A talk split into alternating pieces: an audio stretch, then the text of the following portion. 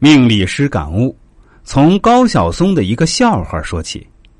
高晓松曾经在节目中讲过一个笑话：有的女演员被导演潜规则后，第二天早上才发现对方是个动画片导演，相当于被白睡了。但你又没办法拿对方怎么样，因为你自己是主动送上门的。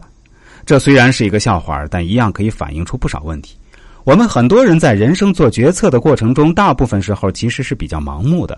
被动画片导演潜规则还不算太不幸的，毕竟人家还是个圈子里的导演，人脉和资源还是有的，说不定哪天忽然想起你也难说呢。问题是，很多女演员说不定是被哪个剧组里说话没分量的副导演潜了呢，甚至更加不幸一点儿，是被剧组里一个送盒饭的大叔给潜了呢。或者再退一步，甚至于连对方剧组里的成员都不是，那就太悲催了吧。可见，我们正确的要认识别人也是不容易的。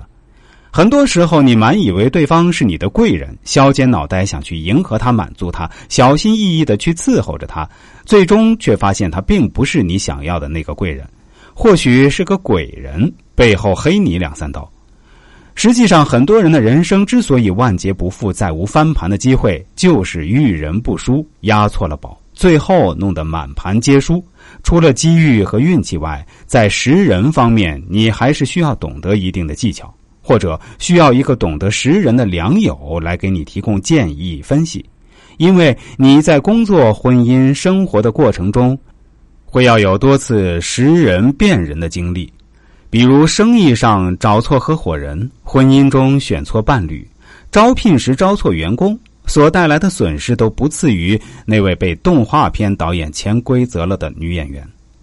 在生活中，我们经常发现很多人是没法正确认识自己，从而没办法给自己正确定位的。比如，有人会明显的高估自己，他们会高估自己的长相、能力、人脉。有调查显示，至少八成的女性会认为自己的长相要比社会平均值更高的。这从逻辑上分析就知道，明显是不合理的。既然大家都在平均线以上，那这个平均值又是从何而来的呢？再比如那个著名的芮成钢，动不动就把我的好朋友美国前总统比尔·克林顿和巴菲特挂在嘴边，最终落难的时候才发现自己人脉圈远远没有想象中那么大。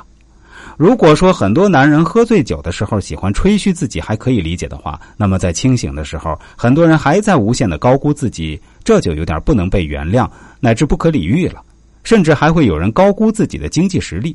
比如有的社会地位明显不是很高的人，也会自诩是中产阶级里的一员；